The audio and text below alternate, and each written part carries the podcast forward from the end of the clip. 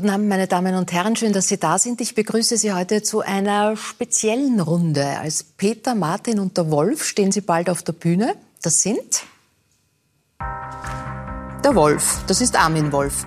Der vielfach ausgezeichnete ORF-Enker moderiert seit 20 Jahren die Nachrichtensendung Zeit im Bild 2 und da sitzt er nicht selten diesem Mann gegenüber. Politologe Peter Filzmeier, der mit seinen pointierten Analysen den Zuschauern und Zuschauerinnen regelmäßig das politische Geschehen in Österreich erklärt. Doch wie passt er dazu? Ausnahmemusiker Martin Grubinger. Der Schlagzeuger und Multipercussionist tritt weltweit in den führenden Konzerthäusern auf. Noch. Ja, wie kam es zu der Runde und zu der speziellen Konstellation? Wie gesagt, einen Bühnenauftritt hat es schon gegeben. Am 24. März wird es im Konzerthaus einen nächsten geben. Wo war der Beginn? Schuld sind soziale Medien. Martin Grubinger und ich kannten uns genau gar nicht, haben mhm. uns nie gesehen. Ich hatte natürlich von ihm gehört und gelesen. Und wir begannen auf Twitter eine Diskussion darüber, ob der FC Barcelona, mein Herzensverein, oder sein seltsamer FC Bayern München der bessere Fußballverein war. Das mündete dann in einer Wette. Das Ergebnis dieser Wette vertusche ich, denn ich mhm. habe gesagt, Barcelona gewinnt das nächste Spiel. Das ging 8 zu 2 für Bayern aus. Und mein Wetteinsatz war eigentlich eine Privatlesung aus meinem Sportbuch für Martin. Mhm. Sein Wetteinsatz wäre ungleich größer und wertvoller gewesen, ein Privatkonzert von ihm für mich. Mhm. Aber nach meinem kläglichen Scheitern der Wette haben wir gesagt, wir machen beides wenn auch nicht gelesen, sondern über mhm. Sport gesprochen von mir. Und wir machen es öffentlich für einen guten Zweck, sind damit dann letztlich im Konzerthaus aufgetreten. Wie Armin Wolf da reinpasst, Na, muss er selbst erklären. Das ist eigentlich logisch. Wenn ich höre FC Barcelona und, äh, und äh, Bayern München, das ist genau der Thema. Nein, es war viel schlimmer. Er hat genau. so vielen Politikern zugehört, er hat sich nämlich rein interveniert. Muss man tatsächlich sagen. Also ich habe mich einfach selbst eingeladen. Ja. Mhm. Also ich habe das auf Twitter verfolgt und äh, mir gedacht, die zwei kennen sich überhaupt nicht. Ich kenne ihn schon sehr lange, ich kenne ihn schon sehr lange und habe gedacht, die bringe ich doch zusammen und diese Veranstaltung braucht total dringend einen Moderator. Und äh, ich habe keine Ahnung von Sport und überhaupt keine Ahnung von Fußball und damit mhm. bin ich der ideale, die ideale Besetzung und äh, ja, und so ist das zustande gekommen. Wobei, was euch wiederum äh, jeweils äh, paarweise verbindet, das, das kann man, äh, das hat auch öffentlich teilweise stattgefunden. Du hast schon mal eine Art Workshop im Studio bei ihm gemacht. Mit welchen Erinnerungen? Nur mit den allerbesten, weil an den Martin kann man nur die allerbesten Erinnerungen haben, weil er so ein also gnadenlos sympathischer äh, Mensch, mal abgesehen davon, dass er ein unfassbarer Künstler ist. Ähm, und äh, ja, ich durfte mal äh, ein bisschen äh, sehr primitiv auf was drauf trommeln äh, im Studio. Ähm, aber ja, es verbindet uns noch was anderes. Also das Interessante ist ja, der Martin ist ja äh, von uns mit Abstand der kompletteste, weil er versteht unfassbar viel von Musik. Mhm. Ähm, er weiß wahnsinnig viel über Sport und er weiß unglaublich viel über Politik. Äh, und der Peter weiß wie wir wissen, sehr, sehr viel über Politik und unfassbar viel über Sport. Mhm. Äh, und äh, ich weiß nur über Politik ein bisschen was, habe keine nein, Ahnung nein, nein, von da Sport. Gibt es auch andere Untiefen, die also, wir erheben wollen. Und, äh, ja, und so äh, finden wir uns auch über das gemeinsame Interesse für Politik. Wobei ich ja. über Musik so viel weiß wie Armin über Sport, also nichts. Aha, na gut. Äh, alles der Reihe nach. Wir schauen erst einmal rein in diesen gemeinsamen Auftritt, von dem es ja auch ähm, eine Aufzeichnung gibt. Nein, äh, Armin Wolf. Wow, Aufzeichnung? Immer diese Leaks. Ja. Also davon gibt es ja. Bitte weitermachen und von mir nicht ablenken lassen. Das sicher. Großes Talent. Perfekt. Wir haben die zweite Schicht aufgetragen. Nein, ich möchte lieber Herrn Stronach wieder. Das war einfacher. Das nächste ist unser Klave. Und zwar, wir machen auf der Klave. Ga, ga, ga, ga, ga, ga. Das geht. Bitte weiterspielen. Ich spiele den Triangel dazu.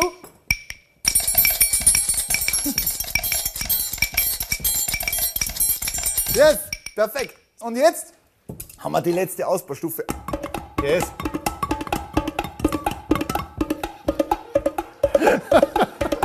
Nur weil es hier Vierjähriger zu Hause kann, heißt das nicht, dass ich das kann.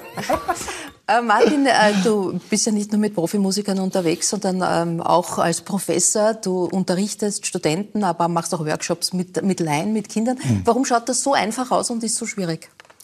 Naja, man muss sagen, der Armin ist ein Talent, ja, mit dem was ganz easy einfach loszumachen. Ähm, er war so knapp davor, mich zu engagieren. So ganz knapp. Und wir haben ja dann auch später noch gemeinsam Musik gemacht, auch in unserem Programm mit Peter und gemeinsam als Zugabe auch dann noch äh, getrommelt. Es ist eigentlich nicht so kompliziert. Es ist einfach äh, etwas, was man sozusagen lernt, wie eine Sprache Schlagzeug spielen. Mhm. Ja, mein Vater ist Schlagzeuger, das heißt, ich bin mit ihm aufgewachsen.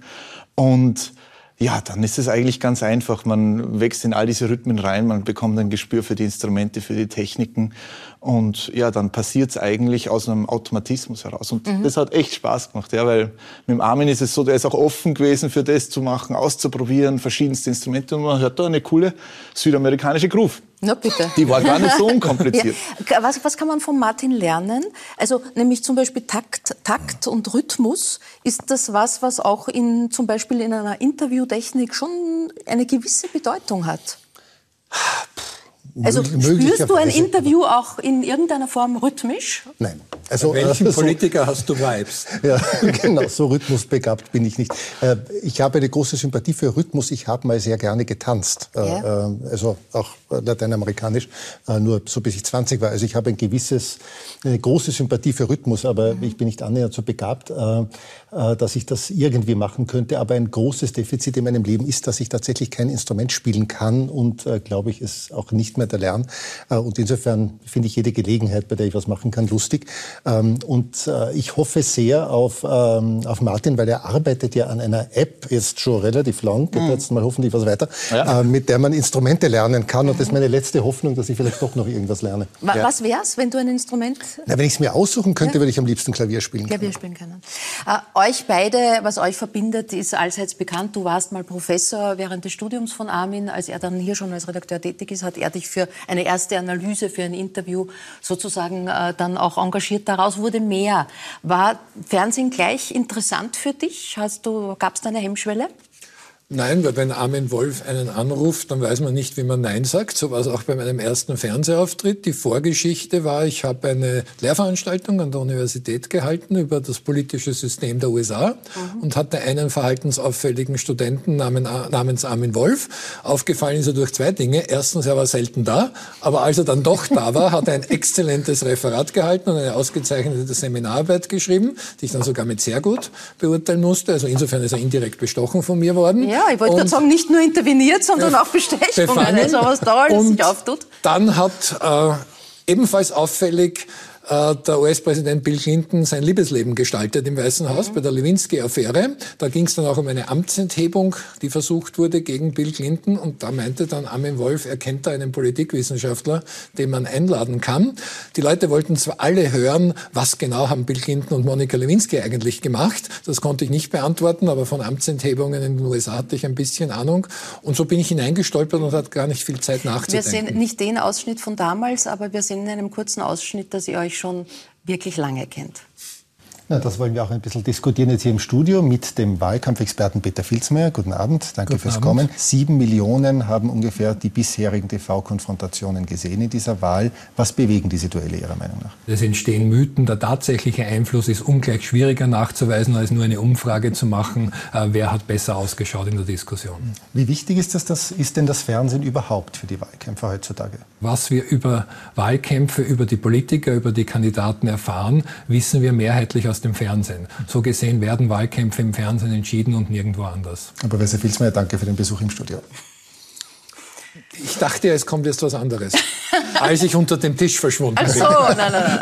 Äh, Armin, wird, wenn man einander so lang kennt und schätzt ähm, und beruflich miteinander zu tun hat, sowas wie Freundschaft auch draus? Oder muss es eine professionelle Distanz dennoch geben? Also da wir ja keine kontroversiellen Interviews miteinander machen, also wäre der Peter jetzt Politiker, da wäre das was anderes. Mhm. Ähm, aber sehe ich da überhaupt, äh, überhaupt kein Problem dabei. Äh, wäre der Peter irgendwann in die Politik gegangen und äh, würde jetzt als Minister im Studio sitzen, wäre es schwierig. Äh, also ich bin mit keinem Politiker und keiner Politikerin befreundet. Äh, ich duze von den jetzt aktiven Politikern, glaube ich, überhaupt niemanden. Mhm. Ähm, Also das, das wäre schwierig. So ist es überhaupt nicht. Wobei schwierig. du hast kürzlich, und ich weiß nicht, ob das Peter schon gehört hat, im wunderbaren ähm, Podcast von Marie Lang, Frauenfragen, äh, gesagt, es wäre dir lieb, wenn er eine Frau wäre und Petra hieße. Das stimmt, weil er ist ja doch sehr häufig äh, bei uns im Studio und das würde die Frauenquote unter unseren Gästen deutlich verbessern. Wir bemühen uns wirklich sehr, äh, weibliche Gäste einzuladen, aber muss man zur Kenntnis nehmen, dass in der Politik halt nach wie vor eine, eine Mehrheit äh, der hohen Funktionsträger Männer ist und äh, unter Expertinnen und Experten ist es gar nicht so unbedingt, aber Männer sagen sehr viel leichter zu als, äh, als Frauen. Und wir äh, rufen wirklich meistens äh, zuerst mal ähm, Frauen an, die aber dann oft äh, absagen, äh, während Männer meistens zusagen, bevor sie noch wissen, was das Thema ist, äh, zu dem sie eingeladen werden. Ähm, und der Peter muss kommen, weil er hat einen Vertrag mit dem ORF. aber es wäre für unsere Frauenquote tatsächlich besser, wenn er Petra wäre. Ich weiß nur, ich habe das nachgelesen, dass mir das eine Einladung zu diesem Podcast von Mari Lang gebracht hat. Mal schauen, ob was daraus wird, aber das dürfte offenbar in Erinnerung äh, geblieben sein. Nur die Möglichkeiten, das zu ändern, sind mir zu drastisch. Also wenn, dann Armin, wirst du mich weiter als Mann einladen. Äh, ihr habt es schon gesagt, das, was euch tatsächlich eint und was sozusagen die Schnittmenge zwischen allen dreien ist, ist äh, nicht nur, dass ihr alle einen sehr wachen Geist, einen scharfen Verstand habt, sondern das politische Interesse. Äh, wie, wie seid ihr politisch sozialisiert? Wie ist das erwachsen bei euch? Also nämlich im ganz grundlegenden Sinn, dass man sich für, eine, für das Miteinander und äh, die Regelung von äh, Gemeinschaft und dem Leben in der Gemeinschaft interessiert. Du warst stellvertretender Schulsprecher. War das deine Polarisierung oder schon früher? Dein Papa war Bewährungshelfer. Hat dich das da auch schon geprägt? Kam erst später. Die ersten Schulerlebnisse waren eher generationenbedingt traurig. Ich hatte zwei Lehrer, die stolz uns erzählten, wie das so war, als Blockwart bei den Nazis zu sein und die also viele Jahrzehnte später immer noch stolz darauf waren, dass sie darauf geschaut haben, dass im jeweiligen Häuserblock, deshalb ja der Name, die Nazi-Gesetze auch befolgt werden, die Menschen denunziert haben, die dann im Extremfall sogar ermordet wurden als Folge dieser Denunziation. Das ist natürlich bei mir als Unterstufenschüler in einem Gymnasium erst so langsam gesickert, wie ungeheuerlich das ist. Aber das hat dann doch Interesse auch an Politik geweckt. Und letztlich hast du dann, warum es logisch ist, sich zu interessieren, ist vorweggenommen, denn Politik in einer Begriffsbeschreibung macht Regeln für unser Zusammenleben. Gesetze beispielsweise. Und das betrifft jeden. Es gibt also mhm. nichts Dümmeres als, als, den Satz, Politik interessiert mich nicht, weil es würde mich ja nichts angehen. Mhm. Mhm. Äh, Armin, bei dir weiß man, dass eine Oma, nämlich die väterlicherseits, äh, die eher aus dem großbürgerlichen Milieu kam, ein Spiegelabo hatte. War das spielentscheidend? Mm, nein, das glaube ich war eher dann entscheidend dafür, dass mich Journalismus interessiert hat. Äh, Politik kam ein bisschen woanders her. Meine Eltern waren beide auf ganz niedriger Ebene politisch engagiert. Also mein Vater war Betriebsrat in der mhm. Wohnbaugesellschaft, wo er äh, Hausmeister war und war da viele, viele Jahre Betriebsratsobmann. Und ich habe immer mitbekommen, was er da halt zu Hause erzählt hat. Und meine äh, Mutter war in einer politischen Frauenorganisation, in einer Ortsgruppe mit, glaube ich, sieben Frauen oder so. Aber, ähm, äh, aber wir haben ganz viel über Politik diskutiert zu Hause und haben sich auch immer den Inlandsreport angeschaut und politische Sendungen und ich habe das halt so mitgekriegt mit 13, 14 und fand das interessant und habe mich dann auch in der Schülervertretung engagiert und habe eine Schülerzeitung gemacht und bin irgendwann einmal zu, äh, zu so Ortsgruppensitzungen mitgegangen und äh, war ich nicht oft, aber fand das, fand das interessant und profitiere noch heute davon, weil ich das Gefühl habe, ich verstehe ein bisschen, äh, wie eine Partei auch intern äh, funktioniert und wie Diskussionen da ablaufen und wie man die anderen Parteien sieht. Ähm, und ja, und dann bin ich aber abgebogen eben Richtung über Politik berichten, äh, sehr früh. Also ich bin ja mit 19 Journalist geworden, äh, gleich nach der Matura und, äh, und nicht selber Politik machen. Mhm. Martin, bei dir zu Hause gab es Musik und Sport und mhm. Musik und Musik. Und Politik, ja. Und Politik. Ja, die ja. Zeitung war immer ein Faktor, darüber wurde diskutiert. Ich erinnere mich, die Salzburger Nachrichten, die habe ich eigentlich schon als ganz kleiner Bursche immer durchgeblättert. Ö1, das Mittagsjournal war bei uns in der Familie ganz groß, weil wir haben uns das angehört, haben Mittagessen, dann haben wir darüber diskutiert. Ich erinnere mich, das erste Mal wirklich interessiert für Politik habe ich mich 92 Präsidentschaftswahl, Klessi, Klessi gegen Streicher, ist das richtig? Habe ich es richtig im Kopf? Mhm. Ähm, das war etwas, was mich damals schon fasziniert hat. Da war ich neun Jahre, aber ich erinnere mich, das war damals was, was mich angefixt hat. Mhm. Und ja, natürlich auch zu Hause mein Opa, äh, Weltkriegs... Äh, Veteran waren heiße Diskussionen. Das hat mich total aufgewühlt. Ja. Geschichte ist etwas, was mich fasziniert und interessiert hat damals schon. Und seine, ja, sagen wir, Erinnerungen, wir es mal so, äh, die haben mich unfassbar gestört. Ja, dieses teilweise Schönreden, dieses teilweise viele Jahrzehnte danach immer noch in dem Sinne sich äh, ja, da irgendwie rausreden zu wollen aus diesen Dingen. Mhm. Ähm, das hat mir als jungen Burschen total aufgewühlt. Ich hatte heiße Diskussionen mit meinem Opa bis hin zum Streit. Ja. Aber deswegen auch immer schon dieser Bezug zur Politik, Gesellschaft, Geschichte. Und es gehört auch zusammen. Ich meine, die Komponisten, die wir da spielen, die sind ja nicht im luftleeren Raum Komponisten geworden und haben ihre Werke äh, komponiert, sondern die sind ja gesellschaftlich beeinflusst. Ob das ein Xenakis ist, ein Stravinsky, ein Schostakowitsch, ein Zerha, die haben ja alle tatsächlich aus einer gesellschaftlichen Umspielung heraus sich ihren Werken gewidmet und mhm. das dann komponiert. Insofern gehört das zusammen. Künstler, die sagen, ich habe mit Politik nichts am Hut, das ist nicht mein Ding, das ist einfach Unfug. Ja, ich kann keinen Beethoven, ich kann keinen Richard Strauss, ich kann keinen Schostakowitsch interpretieren, ohne zu wissen, aus welchem gesellschaftlichen Zusammenhang und welchem äh, geschichtlichen Umfeld das passiert mhm. ist.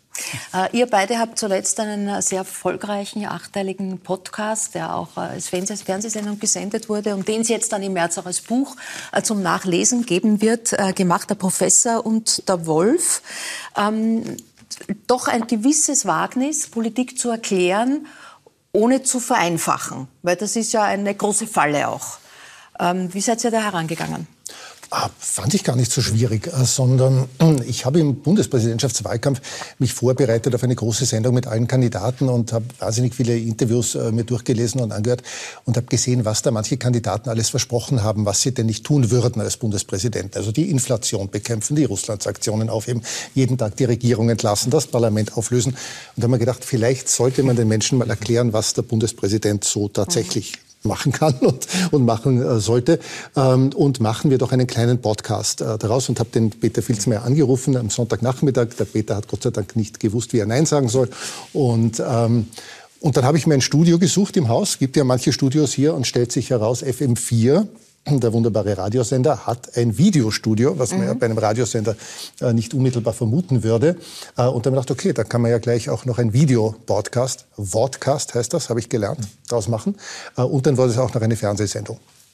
An sich die Idee, ähm, dass man Menschen erklärt, wie das politische System funktioniert, ist nicht so schwer. Ich wollte ja mal Lehrer werden eigentlich mhm. und ich bin sehr viel in Schulen, um mit Jugendlichen über Medien mhm. und Politik zu diskutieren. Ähm, und von dem her fand ich das sehr naheliegend und das, glaube ich, ist auch ganz gut gelungen. Also ich habe unfassbar viele Reaktionen gekriegt darauf. Interessanterweise nicht nur von jungen Leuten, sondern von sehr, sehr vielen äh, Menschen, äh, auch in meinem Alter und, äh, und älter, die gesagt haben, super, endlich erklärt's mal jemand. Und zwar auch genau die Idee, dass wir uns mal Zeit nehmen und Dinge, die man halt in den Nachrichten nicht jeden Tag erklären kann, mal einfach ganz grundsätzlich erklären. Mhm. War nicht so schwierig. Also es war anstrengender, als ich dachte, aber nicht schwer. Es ist in Arbeit ausgeartet, aber es hat auch irrsinnig Spaß gemacht. Zunächst hatte ich ein Déjà-vu-Erlebnis. Ich wusste nach dem Jahr 1998, fast ein Vierteljahrhundert später, immer noch nicht, wie man Nein sagt, wenn Armin Wolf einen mhm. anruft und einlädt. Das war bei meinem ersten Fernsehauftritt so und auch bei diesem Podcast. Ein Einspruch zu einer Sache, die du gesagt hast, äh, man darf da nicht zu sehr vereinfachen. Im Gegenteil, das war die Herausforderung, keine inhaltlichen Fehler zu machen mhm. und nichts Wichtiges wegzulassen, aber durchaus allgemein verständlich das zu erklären für eine Zielgruppe Menschen, die schon aus Zeitgründen, weil sie beruflich was anderes gelernt haben, nicht damit beschäftigt sind, 24 Stunden am Tag, sieben Tage pro Woche Politik zu verfolgen ja. wie wir. Wir kriegen dafür bezahlt, deshalb ist das kein Kunststück für uns. Das schaffen andere nicht. Die sind aber, wie ich sagte, von Politik auch betroffen, speziell jüngere Menschen. Und dann haben wir das versucht. Das Ausatmen in Arbeit war schon anstrengend, weil die Ursprungsidee war ja, da steht irgendwo ein Aufnahmegerät kann auch auf einem Mobiltelefon sein und wir sprechen halt ein bisschen äh, über Politik, nicht nur über den Bundespräsidenten, sondern auch über Parlament, über Regierung, über Parteien und Wahlen und so weiter und so fort. Aber dann kam ein Video dazu, das macht schon komplizierter. Wenn es eine Fernsehsendung auf ORF 1 auch ist, wie hier, muss man ein bestimmtes Zeitdesign einhalten. Man kann schlecht sagen, machen wir halt mal doppelt so lang. Bei einem Podcast hätten wir das tun können. Und dann gab es ein Buch, das klingt ja einfach, denn es gab ja Gesprächs Manuskripte und Transkripte. Nur so ist das unleserlich. Und Fehler haben wir auch noch einige Muss gemacht beim gesprochenen Wort. Also da jedes Kapitel zu überarbeiten, jedem von uns ist dann auch noch viel eingefallen. Das gehört ja unbedingt auch noch dazu. Das war dann der zweite Arbeitsschritt, aber das soll jetzt Ende März erscheinen. Sehr gut. Und äh, weil es das Ganze auf Video gibt, es eben auch da einen Ausschnitt. Und oberstes Gebot ist neben der fachlichen Kompetenz natürlich auch, es ist nicht Unterhaltung, aber langweilen darf man die Menschen auch nicht. Jetzt ist der Bundespräsident ja auch Oberbefehlshaber des Bundesheers. Was bedeutet das? Kann er das Heer einfach in einen Krieg schicken oder ganz am anderen Ende des Spektrums äh, könnte er irgendwie ein, ein äh, Heereskommando, einem Heereskommando befehlen, das vor seinem Haus Schnee schaufelt? Nein, Armin, es tut mir leid, kann kein Zusatzmotiv für dich sein, Bundespräsident zu werden, damit du dann immer Schnee geschaufelt bekommst vor deiner Eingangstür. Du hast ein ganz tolles Kaffeeheferl für unsere Sendung. Äh, stimmt, das habe ich nicht nur für unsere Sendung, das habe ich irgendwas sozusagen seit Ibiza äh, bekannt wurde. Äh, da steht ein Spruch drauf äh, von äh, Heinz-Christian Strache, Journalisten sind sowieso die größten Huren auf dem Planeten. Das Innenministerium führt keine Prüfung der Aktualität durch, wenn da manche Parteien, wie vielleicht eine Arschpartei vor 30, 40, 50 50 Jahren gegründet wurden, dann wissen wir nicht, ob da nicht alle Mitglieder und Parteifunktionäre längst verstorben sein könnten. Also du glaubst, die autonom-revolutionär subversiv chaotischen Hackler, die gibt es möglicherweise gar nicht mehr. Gut, wir wissen Vielleicht melden Sie sich nach dem Podcast. Das Berufsimage von Politikern ist im Bereich von Waffenhändlern und dem ältesten Gewerbe der Welt. Ich meine die Zuhälter damit. Martin, du hast ja auch mal eine politische Kolumne geschrieben in der ja. Kronenzeitung. Mit welchen Reaktionen und mit welcher Idee dahinter? Warum wolltest du dich politisch äußern? Eigentlich ganz spontan. Der Klaus Pandi, der hat äh, von Wien, ist von Wien nach Salzburg gezogen, hat mich getroffen vom Mozarteum. Also da habe ich unterrichtet. Dann haben wir einen Kaffee miteinander getrunken und hat er gesagt, schreib doch ein bisschen was. Dann habe ich das gemacht und ich fand das ganz interessant, ja, weil als Künstler habe ich mal so einen Türspalt reinschauen können in Politik, Medien, wie das funktioniert. Und mir hat das sehr gut gefallen. Ich habe das zwei Jahre gemacht dann ging es sich irgendwann mal inhaltlich nicht mehr ganz aus und dann war es wieder vorbei. Aber das war eine wunderschöne und sehr lehrreiche Zeit und gar nicht einfach. Ja, man spielt ja Konzerte sonst irgendwo und dann heißt es, hey, es ist Samstag, 12 Uhr, wo ist die Kolumne? Mhm. Und ähm, das war toll, ja, es war eine gute Zeit, hat mir echt Spaß gemacht. Und dein Politikinteresse ist ja geblieben, weil wir hatten ja eben diese Idee, na gut, ich erzähle ein paar Sportgeschichten auf ja. der Bühne, er spielt ein paar Musikstücke, aber es kam dann schon auch der Gedanke, man sollte das ein bisschen vorbereiten. Nur bei unserem Vorbereitungstreffen wollte der Martin stundenlang nur über den Bundespräsidentschaftswahlkampf mhm. diskutieren und, und du warst Sport. nahe dran an der, an der Kandidatur, glaube ich. Ganz nahe, ganz nahe, aber ich hatte den Podcast damals von euch noch nicht gehört und ansonsten hätte ich wahrscheinlich es gewagt. Ja, da waren wir bei einer Vorgeschichte, die man jetzt im Ausschnitt nicht gesehen haben, ja beim Armin auch schon wiederum nahe dran, denn wir haben festgestellt, er erfüllt die Voraussetzungen. Man muss österreichischer Staatsbürger sein, das sind Tiroler zwar nicht immer, aber im Armins Fall schon. Dann muss man über 35 Jahre alt sein, das haben wir im Gespräch etwas auch so knapp. festgestellt, geht sich auch aus. Und die Gretchenfrage war dann, Armin, bist du vorbestraft? Und nachdem er das auch verneinen konnte, er kann kandidieren. Äh, ein kurzer Ausflug, bevor wir wieder zu Politik und Medien kommen, in den Sport, der ja ein wesentlicher Teil eures Bühnenprogramms am 24. Äh, März sein wird. Ähm, du fragst ja, wenn du selten, aber doch auch in der Zeit im Bild 2 Sportinterviews hast, gerne auch deine Follower nach Fragen, weil du sozusagen dein Desinteresse am Sport fast schützend ähm, wie eine Waffe vor dir hältst. Man hat das Gefühl, es trifft einen emotionalen Kern bei dir. Nein, es ist die pure Angst. Mhm. Also ich habe wirklich keine Ahnung von Sport. Mein Sportinteresse endete 1978. Da war ich zwölf. Also das Finale der damaligen Fußball-WM war, glaube ich, das letzte vollständige Fußballspiel, das ich gesehen habe. Ähm, und äh, seither habe ich keine Ahnung. Und das Problem ist ja, ich habe im Normalfall ja Politiker oder Politikerinnen im Studio, Spitzenmanagerinnen, vielleicht mal Künstler. Ähm, überall, für all das interessiere ich mich. Äh, das habe ich zum Teil studiert. Da, glaube ich, kenne ich mich ganz gut aus da ist die Wahrscheinlichkeit, dass ich einen groben Fehler mache, nicht sehr groß. Und wenn ich einen Fehler mache, wird er wahrscheinlich so detailliert sein, dass es nur ein paar Menschen auffällt, die sehr aufmerksam zuschauen. Wenn ich einen Sportler oder eine Sportlerin interviewe, ist die Wahrscheinlichkeit, dass ich einen Fehler mache, riesig, weil ich kenne mich null aus. Also ich würde aus der österreichischen Fußballnationalmannschaft, also David Alaba kenne ich. Arnautovic spielt er noch? Mhm. Okay. So, okay, Ende. ja, also, so, mehr kenne ich nicht. Ja, irgendwer sagt, ich habe überhaupt keine Ahnung. Das heißt, die Wahrscheinlichkeit, dass ich einen Fehler mache, ist sehr, sehr groß. Aber du könntest und, dich und jeder und jeder würde ihn bemerken. Also mhm. ähm, ich versuche es zu vermeiden, äh, Sportler zu interviewen. Und immer wenn die Idee aufkommt, äh, sollen wir nicht einen Sportler oder Sportlerin äh, einladen, habe ich zehn wahnsinnig tolle Ideen, wer nicht spannender wäre heute im Studio. Aber wenn es unvermeidlich ist, dann mache ich es halt, versuche mich total anzustreben. Wobei der, diese Sozialisation, was Sport betrifft, auch sehr früh be äh, beginnt. Man weiß ja, dass in der Schule sind ja oft die sportlichsten, sind ja die beliebtesten in einer Klasse.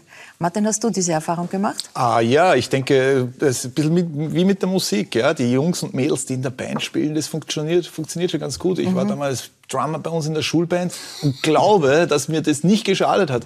Dasselbe auch mit dem Fußball natürlich. Klar, mhm. die Fußballer, die Nummer 10 sind in diversen Schulmannschaften oder auch, wir kennen das ja auch, College Football. Ja, also die Footballer sind natürlich, ähm, glaube ich, immer, sind, sagen wir mal so, nicht die unbeliebtesten.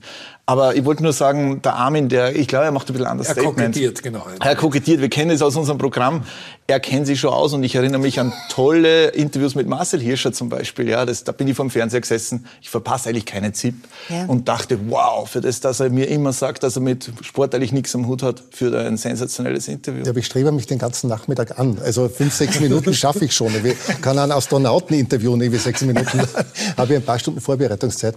Aber es ist, ich finde das ja ein bisschen gemein irgendwie, weil ich äh, konnte weder irgendwie Drums spielen äh, als Jugendlicher, noch konnte ich Fußball spielen. Irgendwie dafür hatte ich große abstehende Ohren oder dicke Brillen. Also seine Startposition war schon besser, muss man sagen. Also glaub mir, als jemand mit zu großer Nase, auch Brillenträger, ich wäre auch liebend gern der langhaarige Drummer gewesen, um bei den Mädchen besser anzukommen. Wir sind bei der Runde der körperlichen Gebrechen gelandet. Nein, aber um das Herren zu ergänzen, es gibt keinen größeren Fan des Elfmeterschießens in Österreich als Armin Wolf. Also, ja, stimmt. Okay. Elfmeterschießen, ja, gut, das, das ist cool. Ja. Der, halt, der hält nur die 120 Minuten vorher für ja. ja, ja.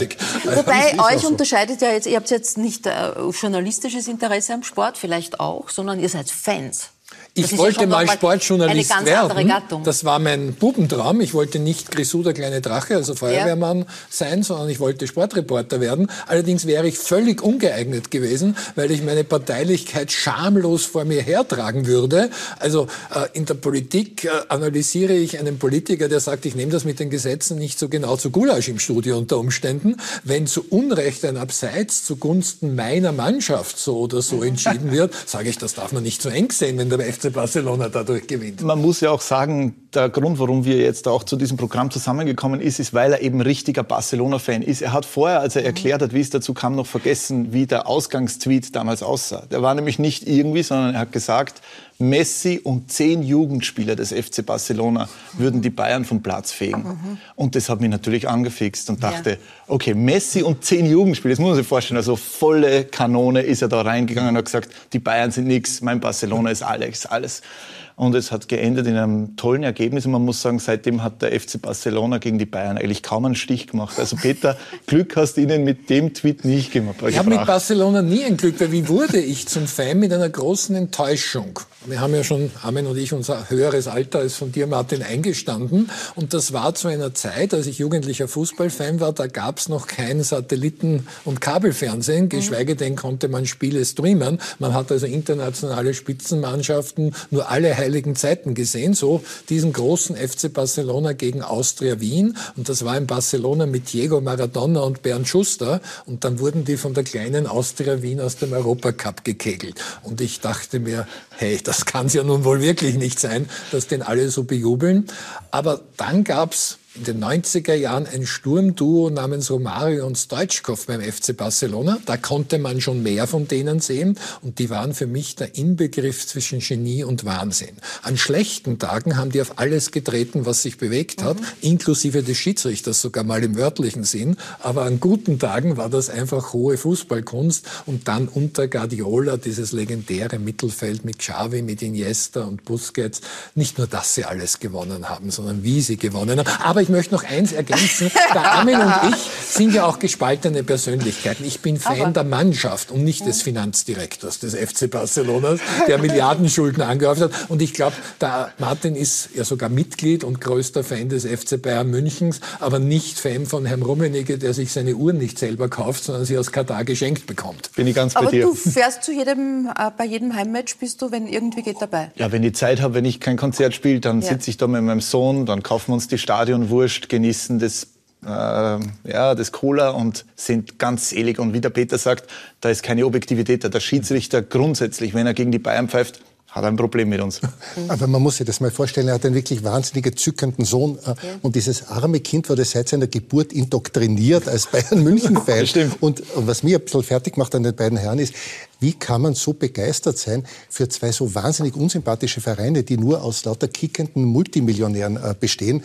Ich war ja 1978, als ich mich noch für Fußball interessiert habe, ein Fan des FC Anif. Ah, nee, also an, Wacker Innsbruck vielleicht. Oder? Ja, auch. Die waren jetzt, das war ich übrigens auch. Lask, Lask, ja. Keine Ahnung, ich, bin in Innsbruck aufgewachsen. Wacker Innsbruck ja. schon, 1977, mhm. glaube ich, sehr toll, äh, Europacup oder sowas. Aber 1978 ist der FC Anif, das ist ein Dorf bei Salzburg, in die zweite Division aufgestiegen. Und ich habe das sehr fasziniert verfolgt damals vor dem Fernseher, weil die haben ihr erstes Tor geschossen im sechsten Spiel der Saison. Mhm. Ähm, das Spiel ist dann trotzdem ausgegangen 1 zu 10 also für die anderen äh, gegen Donauwitz. Und sie haben da die Saison beendet mit zwei Siegen und 24 Niederlagen, wenn ich mich recht entsinne, und einem Torverhältnis von 14 zu 82. Aber er sagt, er kennt sich nicht aus. Ja, genau. Ja, ja, ja. Jetzt, jetzt, muss man, jetzt muss man dazu sagen, das ist ein Verein, zu dem man halten kann, oder? Also ein bisschen zu den Underdogs, für die die Daumen halten, ein bisschen mitfiebern irgendwie und nicht Vereine, die gewinnen in dem Moment, wo sie auf den Platz gehen, weil da niemand irgendwas spielt, der unter 100 Millionen im Jahr verdient oder so. ähm, apropos Sport, denn äh, ich meine, bei dir weiß man, dass du Läufer, sehr erfolgreicher Läufer warst, immer jetzt noch wieder bist, Volksläufer bist. Der Martin betreibt Spitzensport. Ähm, wir sehen mal äh, dich bei einem kurzen Auftritt, einen Ausschnitt, um dann auch zu besprechen, wie anstrengend das ist und wie sehr du trainieren musst.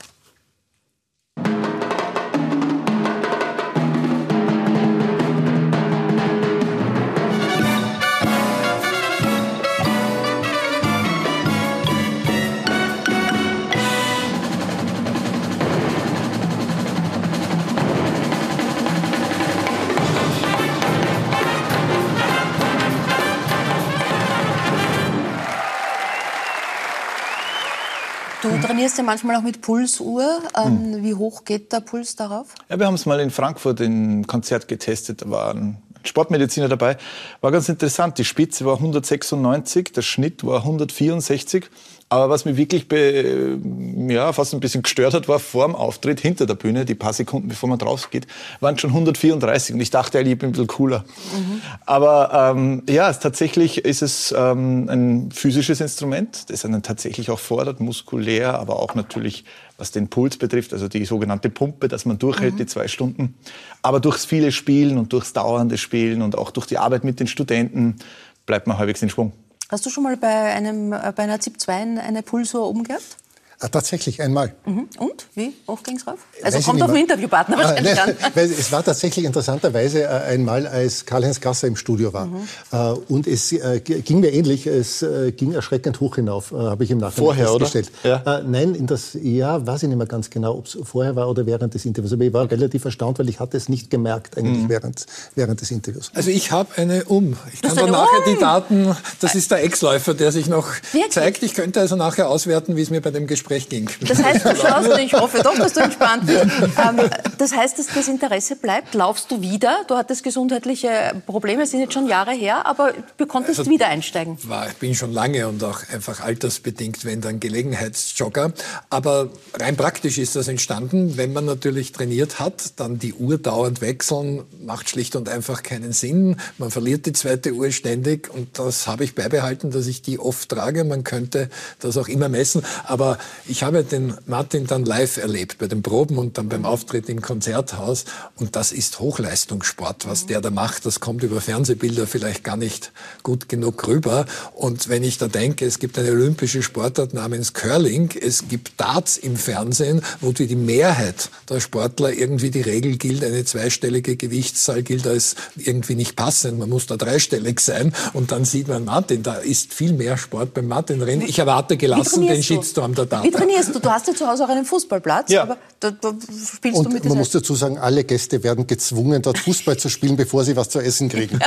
Was ein bisschen gegen die Und das Essen ist ausgezeichnet, aber es ist... Ja, richtig, der Armin musste kicken ähm, und äh, hat es sehr war, gut gemacht. Das war wirklich. Und sein Sohn und er machen einen fertig schlicht genau, einfach ja. beim ja. Fußball vorher. Naja, aber jetzt hat der Martin Grubing immer gesagt, wenn er 40 ist, ist es Schluss mit der Weltkarriere. Hm. Jedenfalls an diesem Instrument. Und was das betrifft, ist die, An die Anstrengung mit ein Grund Grund? Also brennt man schlichtweg aus, wenn man das weitermacht?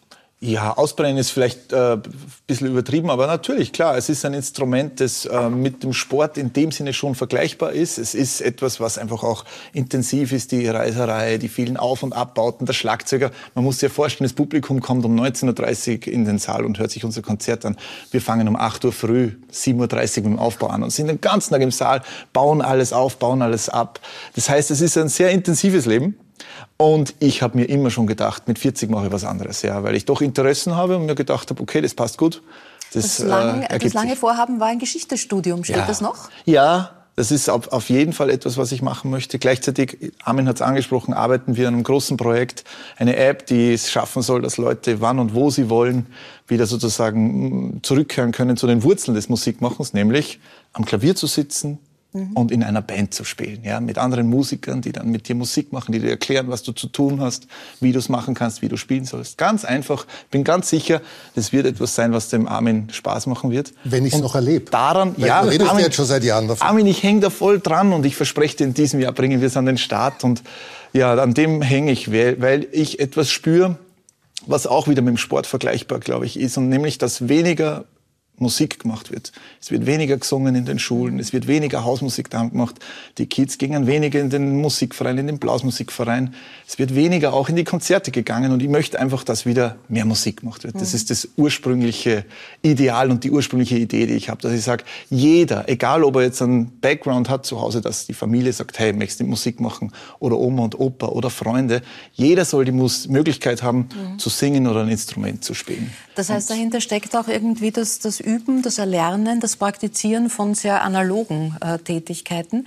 Ähm, ihr seid alle Väter, ihr habt alle auch Beruf, im beruflichen Kontext mit jungen Menschen zu tun. Wie geht es euch damit zu sehen, äh, mit diesem vollkommen anderen Blick auf die Welt und was da gerade passiert? Also ich habe in manchen Bereichen das Gefühl, dass da die Welt gerade zerbricht auch in dieser Hinsicht? Also zerbricht, weiß ich nicht. Ich finde es unglaublich spannend, ähm, mich mit unseren Kindern zu unterhalten. Die sind jetzt 22 und 31 und ähm, ich lerne ganz äh, viel von ihnen. Und was gerade in äh, meinem Beruf schon spannend ist oder in unserem Beruf spannend ist, ist, äh, dass sich da so wahnsinnig viel technologisch und überhaupt rundherum mhm. tut. Ähm, und das ist vielleicht anders, als es war, als wir begonnen haben. Also wir konnten tatsächlich von den Leuten, die 20, 30 Jahre älter waren, sehr, sehr viel lernen, weil wir haben im Prinzip einfach das Gleiche gemacht und haben versucht, halbwegs so gut zu werden wie die. Und ich glaube, das dreht sich jetzt gerade. Also jetzt ist eher so, äh, dass wir von den jüngeren Kolleginnen und Kollegen äh, lernen müssen. Äh, und das lernen, weil sich einfach diese Medienwelt technologisch und auch sonst derartig verändert. Dass man, wenn man da nicht zuhört und nicht drauf schaut, äh, was machen die Jungen, glaube ich, wirklich zum Dinosaurier wird. Ähm, mit Auswirkungen, mit gesellschaftlichen Auswirkungen, die wir ja teilweise schon sehen, teilweise aber nicht einmal noch erahnen können. Ihr seid auf Twitter, habe ich gerade gehört, ähm, mittlerweile von Elon Musk übernommen, hat dann alle Accounts äh, zur, in, der, in, die große Freiheit entlassen, egal ob von Klimaleugnern oder, oder sonstigen, dann wieder Journalisten gesperrt. Also man hat das Gefühl, da ist große Willkür und Wahnsinn, was da passiert. Was, was, was bedeutet das für dich? Du warst jetzt einen Monat in Australien, hast auch ein bisschen eine soziale Medienpause gemacht. Äh, nimmst du dann die Welt anders wahr? Blickst du auch anders drauf zurück? Also für mich war das gar nicht auf soziale Medien bezogen so eine große Auszeit, denn von reinen Sendungsankündigungen abgesehen, twittere ich dort und schreibe auch auf Facebook mhm. und auf Insta nur über Sport. Aber die sozialen Medien haben die politische Kommunikation dramatisch beschleunigt. Ich würde warnen davor, auf Politik oder Medien bezogen zu meinen, früher war alles besser. War es ganz sicher nicht. Und noch früher mhm. hatten wir Weltkriege.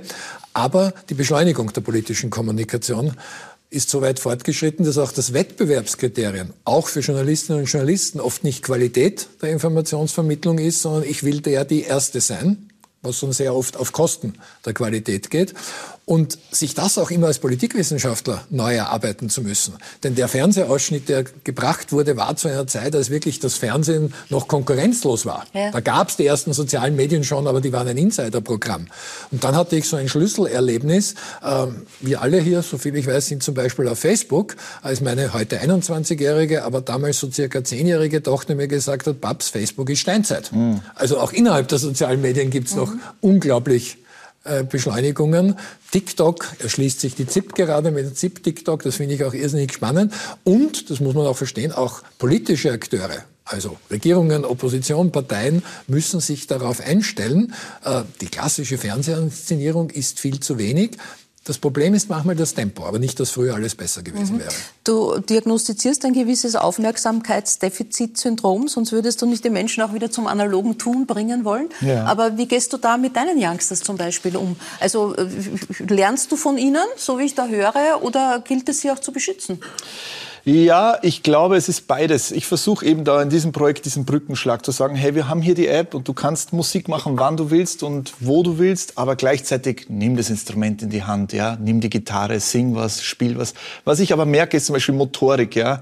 Ähm, Früher, wir sind einfach auf den Baum aufgekraxelt, ja, oder wir sind laufen gegangen, wir sind schwimmen gegangen, wir sind einen Bach reingesprungen, wir haben alle möglichen Dinge gemacht.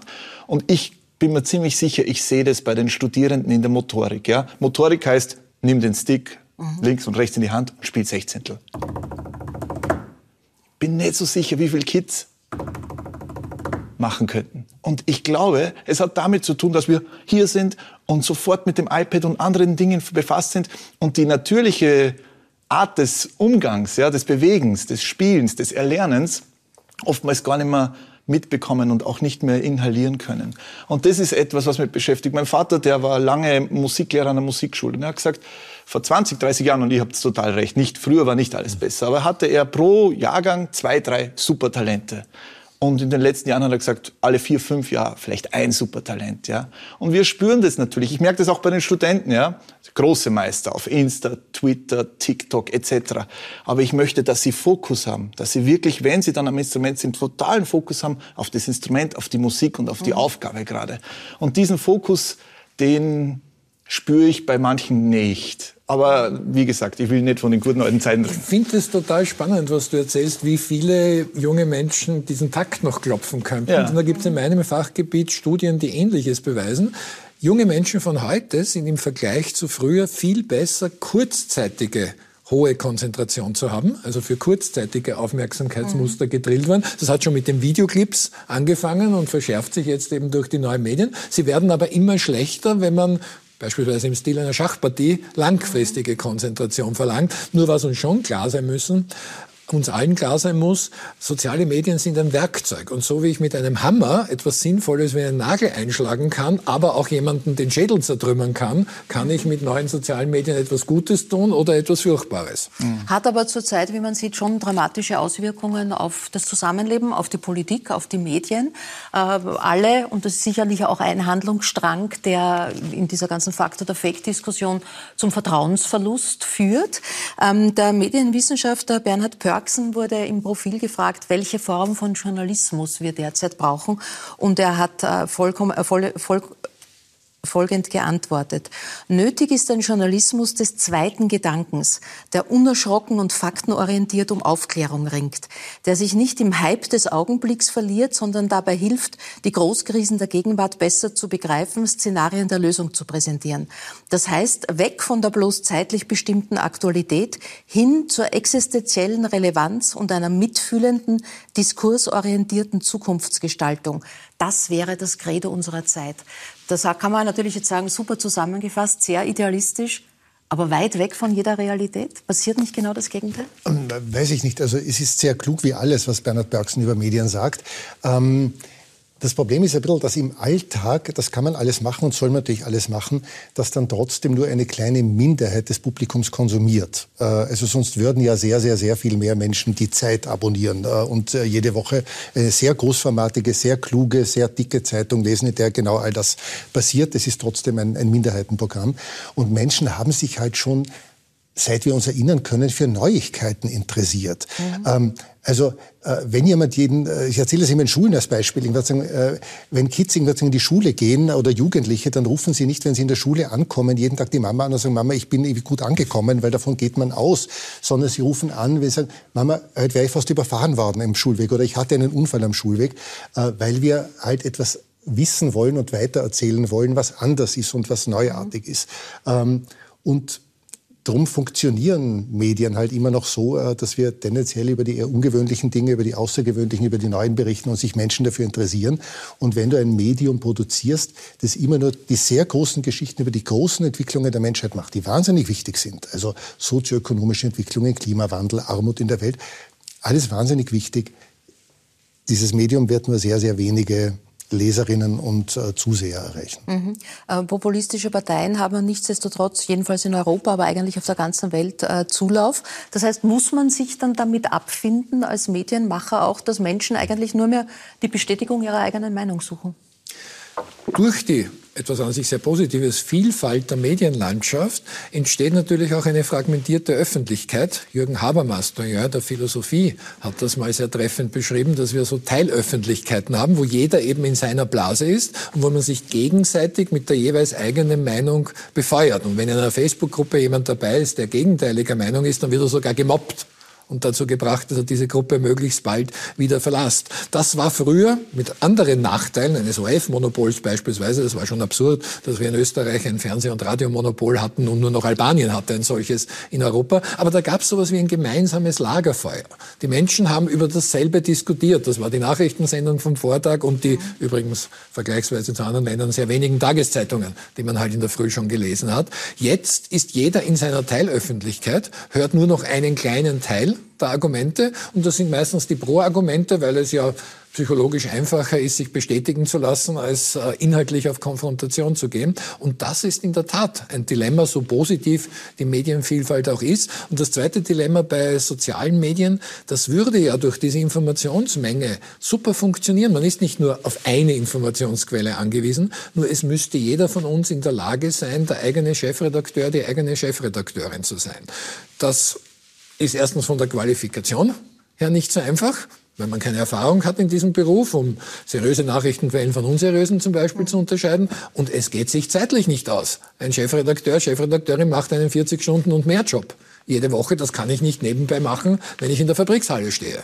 Das ist aber etwas, was Bernhard Bergson zum Beispiel sagt. Er sagt, mhm. wir müssen eine redaktionelle Gesellschaft werden mhm. und letztlich müssen wir alle gewisse Medienkompetenzen lernen, um eben seriöse und unseriöse Informationen mhm. voneinander zu unterscheiden, die im Netz auf uns einpassen. Und Ulrich Sachinelli, ein anderer schweizerischer ja. Doyen der Kommunikationswissenschaft, sagt auch, also nicht diese Medienkompetenz auch für neue digitale Medien zu haben, das ist eine neue Form des Analphabetismus, so wie wenn man früher nicht schreiben, lesen und rechnen konnte. Mhm.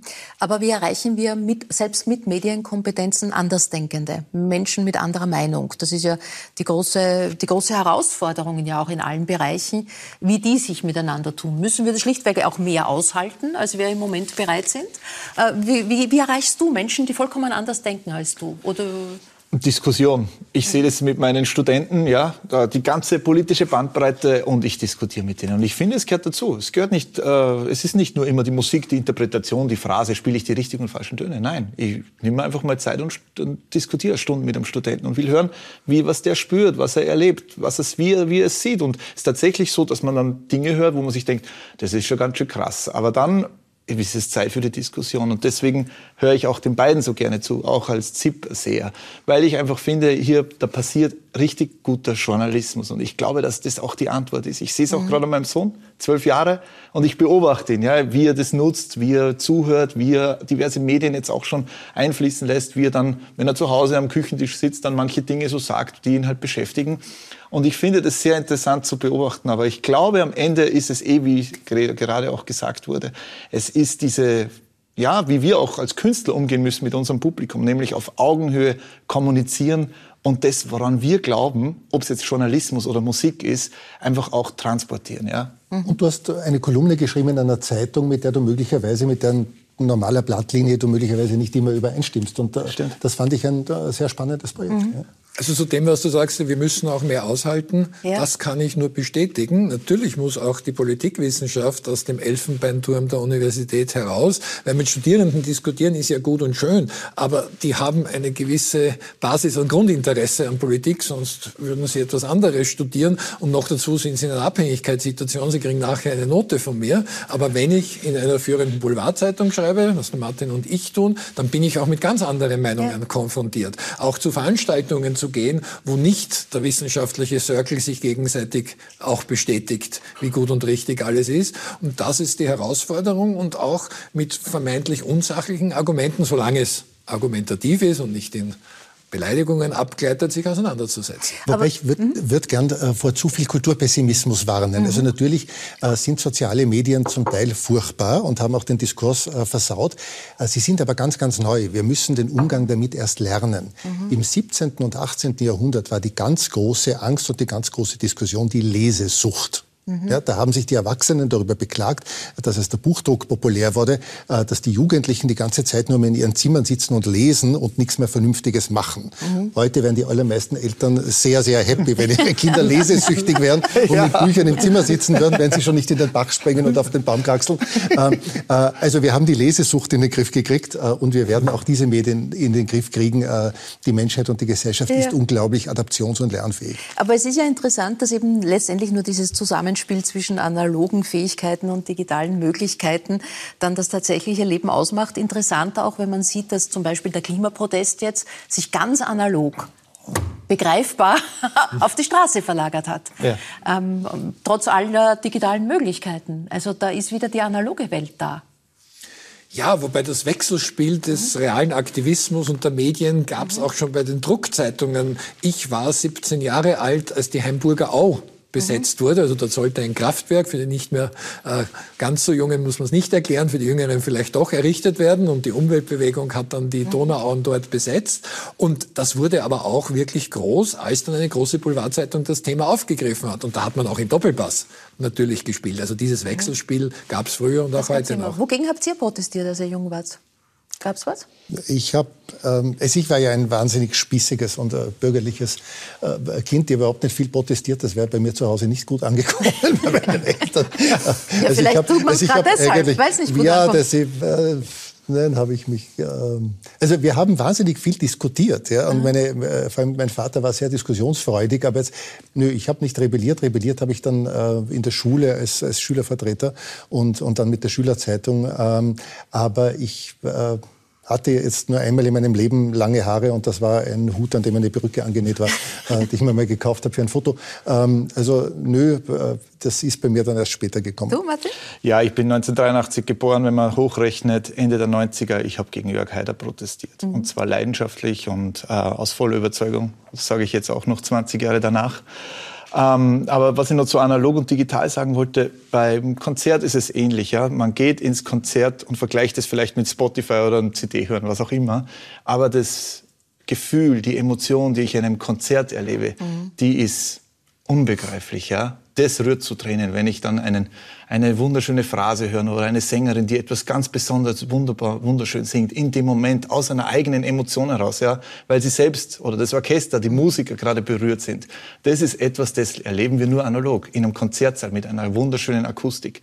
Natürlich kann ich mich zu Hause ins Wohnzimmer setzen und mir etwas Wunderschönes anhören, ja, klingt auch sehr schön. Aber das ganz Spezielle, das Einzigartige, worüber ich dann 10, 20 Jahre später noch erzähle, vielleicht meinen Kindern oder Enkeln, das, erlebe ich analog im Moment. Ja. Und das ist beim Sport auch so, ja. Ich weiß heute noch, was war, als 1999 meine Bayern in Barcelona gegen Manchester United verloren haben. Ich kann mir an die Emotion erinnern, ja. Und das ist etwas, was uns nur analog das gibt. Das Sportfest, ja. das weiß doch jeder, bitte. Ja, Moment, also nicht keine, keine, keine, Ahnung. Ich muss aber tatsächlich Werbung machen, genau für das, was ja. der Martin gerade sagt. Äh, man kann ihn ja nur mehr neun Monate lang live ja. erleben. Äh, und das ist tatsächlich so. Ich habe schon wirklich etliche Konzerte von ihm gesehen. Das ist ein wirklich unglaubliches, intensives, auch körperliches Erlebnis.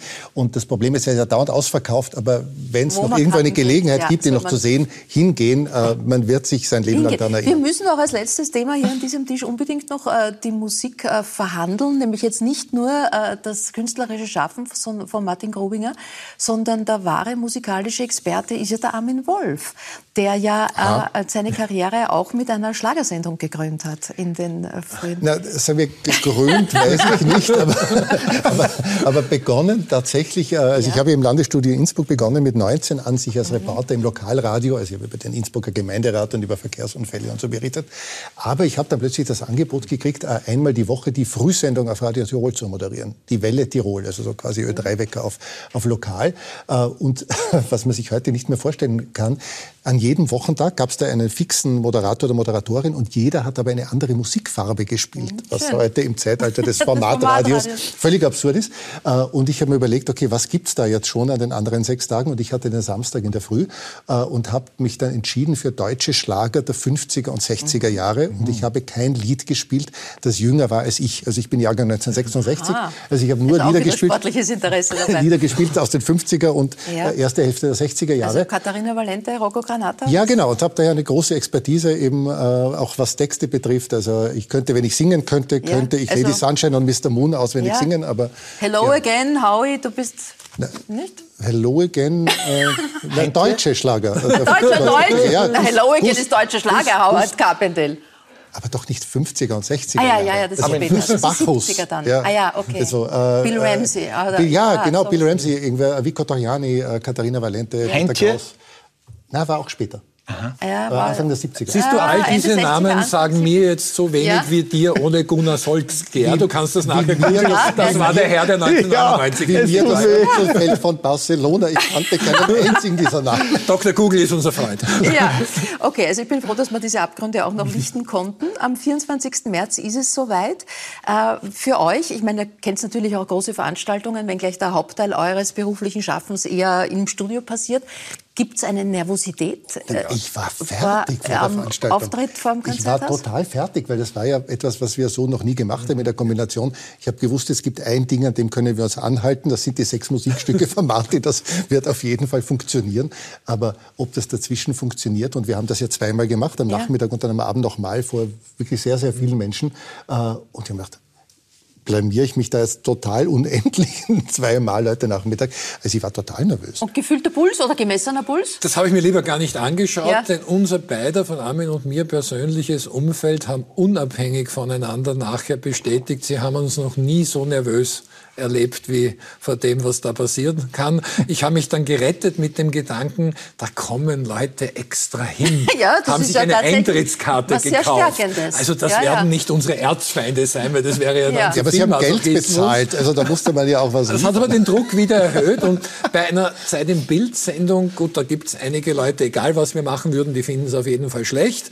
Dankenswerterweise findet es eine Mehrheit ganz gut, aber das ist erwartbar. Also da ist eine neue Herausforderung, ein neues Thema vielleicht gegeben, aber das war so neu und da hätte alles passieren können. Also ich war nervös, ja. Also steht jetzt mal der 24. März im Konzerthaus, Martin, und die Frage geht ein bisschen an dich. Wird es mehr geben? Werdet genau. als, als Boygroup auf Tour gehen? Also ich höre ja tatsächlich auf und ich ziehe das durch, aber ich habe den beiden, weil ich auch wirklich ein echter Fan bin, ja, ja. dessen, was sie machen, gesagt, wenn es nach meinem Retirement soweit ist, dass sie sagen, hey, ich hätte nur oder wir hätten noch mal Lust drauf, dann bin ich dabei. Okay, also Absolut. das Ergebnis offen. Wir nehmen ihn beim Wort. Es gab nach diesem einen Auftritt sehr, sehr viele Anfragen aus fast allen Landeshauptstädten. Das große Problem war die Zeit, überhaupt gemeinsame Termine zu finden. Ich freue mich sehr, dass gewesen. wir diesen Termin heute gefunden Wenn haben. Wenn der eine vom ja. Opernhaus Sydney über Elbphilharmonie bis St. Ja. Louis dauernd unterwegs ist und der andere einen Beruf hat, der seltsamerweise dreimal in der Woche um 10 Uhr abends einen Fixtermin mit sich bringt und dann noch der Universitätsmensch, ja. der viel herumreist, das wird schwierig. Aber Armin, äh, wir werden den Martin beim Wort nehmen. Nein, nein, wir planen jetzt eine Welttournee. Ich wollte immer schon mal im Opernhaus von Sydney äh, auftreten. Gerne, das machen wir. Das steht. Ich danke euch sehr, müssen nur noch das dass ihr euch einsehen. die Zeit genommen habt, hier Platz zu nehmen und dass wir uns da austauschen könnten. Danke für das Gespräch. Danke, meine Damen und Herren, für Ihr Interesse. Sie darf ich einladen, auch nächsten Donnerstag wieder mit dabei zu sein. Wer wird dann da sein? Ich freue mich sehr auf den Schauspieler Karl Markovic, ähm, auf den Schlager-Moderationskollegen Marco Ventre. Es wird die frühere Bezirksvorsteherin von Maria Hilf da sein, Renate Kaufmann, die jetzt in der Pension als Oma-Influencer Influencerin Karriere macht. Und eine sehr spannende Frau, Carmen Köhler, war Friseurin. Ein Haarschnitt hat ihr Leben umgekrempelt. Heute ist sie im österreichischen Weltraumforum als Analogastronautin tätig. Wie es dazu kam und was das ist, das besprechen wir dann alles nächstes Mal. Für heute auf Wiederschauen und gute Nacht.